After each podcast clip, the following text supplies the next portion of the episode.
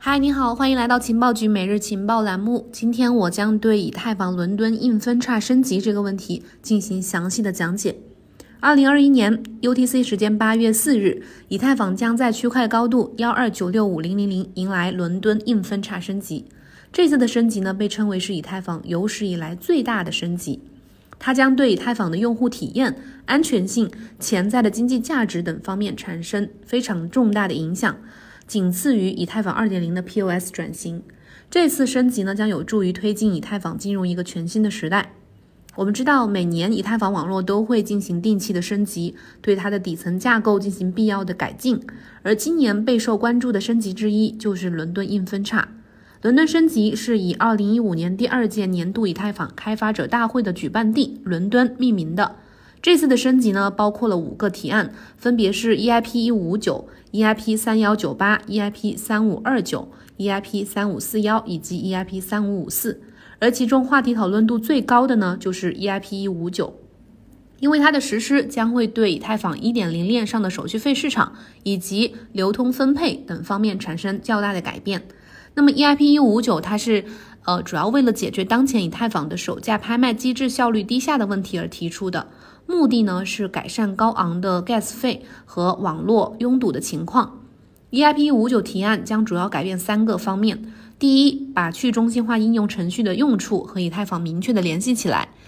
第二，减少交易等待时间，消除自由市场收费的不确定性；第三，增加一种类似于比特币的供应有限的说法。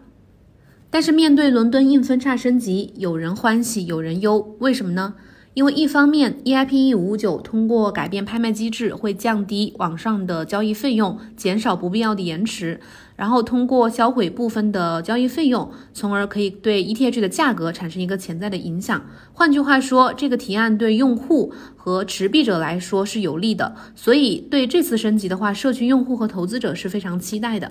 但是另一方面呢，对于 EIP 五九，它到底能不能降低这个网络交易费用，解决拥堵问题，很多人对这个问题是有争议的。另外呢，最重要的一点在于，销毁部分的交易费用将会直接影响矿工的利益，牵扯到矿工群体。因此，这个提案从提出讨论到计划采纳，整个阶段都遭到了大量的呃矿工以及大矿池的抗议和抵制，引起了更广泛的关注。直到后来，这个提案仍然被采纳到了伦敦硬分叉升级当中。那它之所以被采纳，主要是由于目前以太坊网络费用市场确实存在比较多的问题，比如定价效率低下、手续费高昂等等。而这个提案呢，恰恰能够去改善网络费用的这个现状。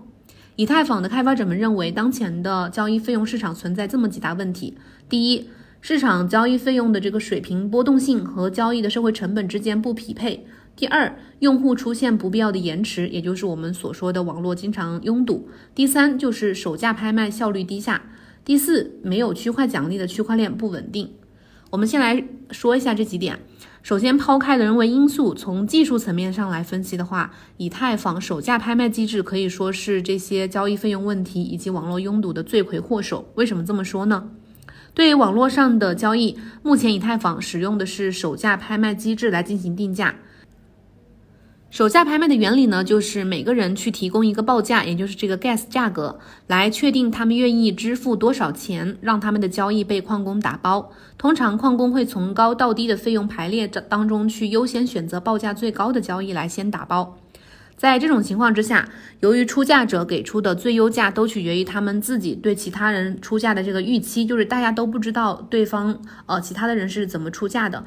那这一点对用户来说，出价多少比较合适是很难预估的，最终可能直接会影响到整个系统资源分配的效率，也会造成所谓的“赢者的诅咒”这个现象。也就是说，中标者可能付出了过高的交易费用，最终反而造成了损失。我们举个例子来说。比如在以太坊的某一场某一个这个交易手续费的拍卖当中，A 和 B 对手续费的真实支付意愿分别是六美元和七美元，但是 B 他自认为就是他预期 A 只愿意支付四美元的报价，所以他 B 呃最后给出了五美元的报价，但最后呢，实际上人家 A 是出价了六美元，导致对资产使用效率最高的 B 可能因为意外的出价过低而拍卖失败，这就会影响系统的资源分配效率。或者说，呃，A 和 B 分别对手续费的这个真实支付意愿是六美元和七美元，但是 B 呢，他认为 A 可能愿意支付十二美元，所以他出了更高的报价，出了十四美元，这就导致他最后比真实的意愿多付了几倍的费用。这也就是为什么我们经常通过链上数据可以看到不同的用户在一个区块当中支付的交易费用存在巨大的差异。如果他们彼此之间知道对方出价的情况的话，其实是可以避免这种出价过高的，以及避免这种资源分配低效的情况的。从以上可以看出呢，手价拍卖的方式虽然比较简单，看起来也很高效，但其实会造成很多问题。另外，在手价拍卖的模式之下，还要考虑人为作恶的因素。比如说，矿工他可以通过排除低价交易，或者是将虚假的高费用交易塞入到区块当中，导致交易费用居高不下，从而使自己获益。那么，我们接下来来说一下 EIP 一五五九这个提案将会如何的去改写以太坊的费用市场的规则。EIP 一五九呢，它会引入一个基本费用这个概念，来取代现在的这个手价拍卖费用。它会把交易费用的估算策略迁移到协议的内部，为交易者提供一个可以预测的交易报价。具体来说，EIP 一五九将原来的交易费拆分成了两个部分，一个是 base fee，就是基本费用，还有一个是 tip 小费。就拆分成了基本费用和小费这两个部分，其中基本费用虽然是固定的，但是它会根据网络的拥堵情况来调节每个区块的基础费用，根据前一个区块所用的 gas 和目标 gas，而上下浮动。目标是保证平均的区块利用率是百分之五十。比如说，当前一个区块的利用率超过百分之五十的时候，这个基础费用、固定费用就会按比例上升。每个区块上限是呃正往上加百分之十二点五。当这个利用率区块的利用率低于百分之五十的时候呢，这个基础费用就会下降。然后这个基本费用部分呢是会被直接销毁的，而不是分配给矿工。这样呢可以去降低矿工操纵价格的这个作恶的这个问题。同时，为了保证矿工的积极性，小费是为了奖励矿工而设计的。如果用户确实想让他们的交易优先其他人完成的话，他们可以给矿工小费，让他们把交易呃先打包。但是总体而言呢，EIP 五九相比之前的首价拍卖机制，极大的降低了矿工群体的这个收入。如此一来，基本费用的可预测性将会降低。那么总结以上，我们可以发现，这个基本费用的可预测性呢，可以降低信息的不对称性，就是大家是可以预估到一个基本大概要出多少的这个交易费的，并且这个会减少用户过多的去支付 gas 费用的这个情况，从而导致网络的 gas 费用价格可能会有所下降。另外呢，EIP 一五九还引入了一个松弛机制，这是一种动态的可伸缩的区块大小设计，允许一些区块变大，而一些区块可以变小，来应对网络的拥堵问题，降低一些不必要的延迟。由以上我们所讲的这些，可以推测，EIP 五九呢，它会呃在很大程度上去帮助改善以太坊网络费用市场的问题和网络拥堵延迟的问题。那么对 ETH 的价值影响是怎么样的呢？这个是我们可能比较关心的。我们都知道以太坊的经济模型呢是通胀的，但是这一次的伦敦升级呢，EIP 五九将会把基本费用进行销毁，这个在一定程度上就能够在未来去降低 ETH 的通胀率。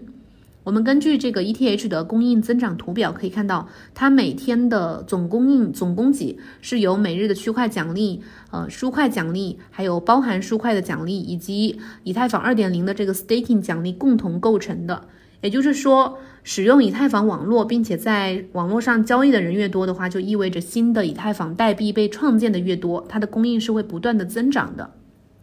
那么这一次的伦敦硬分叉升级呢，会去消耗部分的交易费用，这会直接对以太坊的供应产生影响。根据 CoinDesk 的报告可以看到，如果实施 EIP 五九的话，交易费用可能会消耗掉以太坊目前大约百分之四的这个年度供应增量。所以说，这会直接降低 ETH 的通胀率，甚至使以太坊网络进入通货紧缩的状态。这个是在前提是假设这个增发是低于销毁的这个情况，就会进入一个通缩的状态。那么这些都是有利于 ETH 的价值支撑的。理论上，发生的交易越多的话，基本费用的消耗对以太坊整体供应的通缩压力就越大。另外还有一点是什么呢？就是这次的升级也可以去解决经济抽象这个问题和增强以太坊的网络安全，从另一个层面去支撑以太坊的价格。在 EIP 一五九实施之前，以太坊交易费用的支付当中呢，并不一定非得用 ETH 来支付，还可以用其他的稳定币或者是其他的代币来支付。但是实施之后呢，它的基本费用是必须使用 ETH 支付，这在一定程度上会解决之前讨论的经济抽象的问题。这个解释一下，经济抽象就是说，用户可以使用稳定币或者是其他的代币来支付手续费，这个会不仅会威胁原生代币 ETH 在网络当中的位置，而且也不利于网络的安全。所以从以上我们讲的所有内容可以看到，总结一下就是，随着接下来以太坊伦敦升级的这个实施，以及在紧接着二零二二年下半年开始转向 POS 共识机制，以太坊系统的通货紧缩特性可能会继续的凸显，ETH 将有潜力成为更有价值的货币。以上就是本期节目的全部内容，感谢你的收听，也欢迎你把你的想法写在评论区和我一起交流。如果想要进群学习，或者是获取其他的学习资料的朋友呢，可以添加情报局助理 OKSW 零幺零。我们明天同一时间再见，拜拜。